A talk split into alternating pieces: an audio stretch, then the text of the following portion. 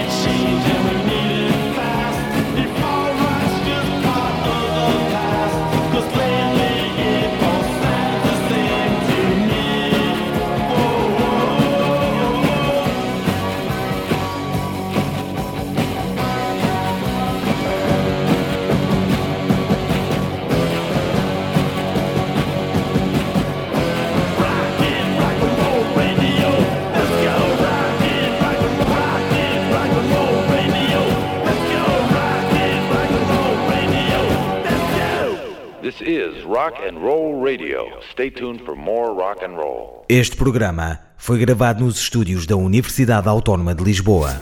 Todos os dias, João Santareno limpa o pó aos discos e passa um vinil.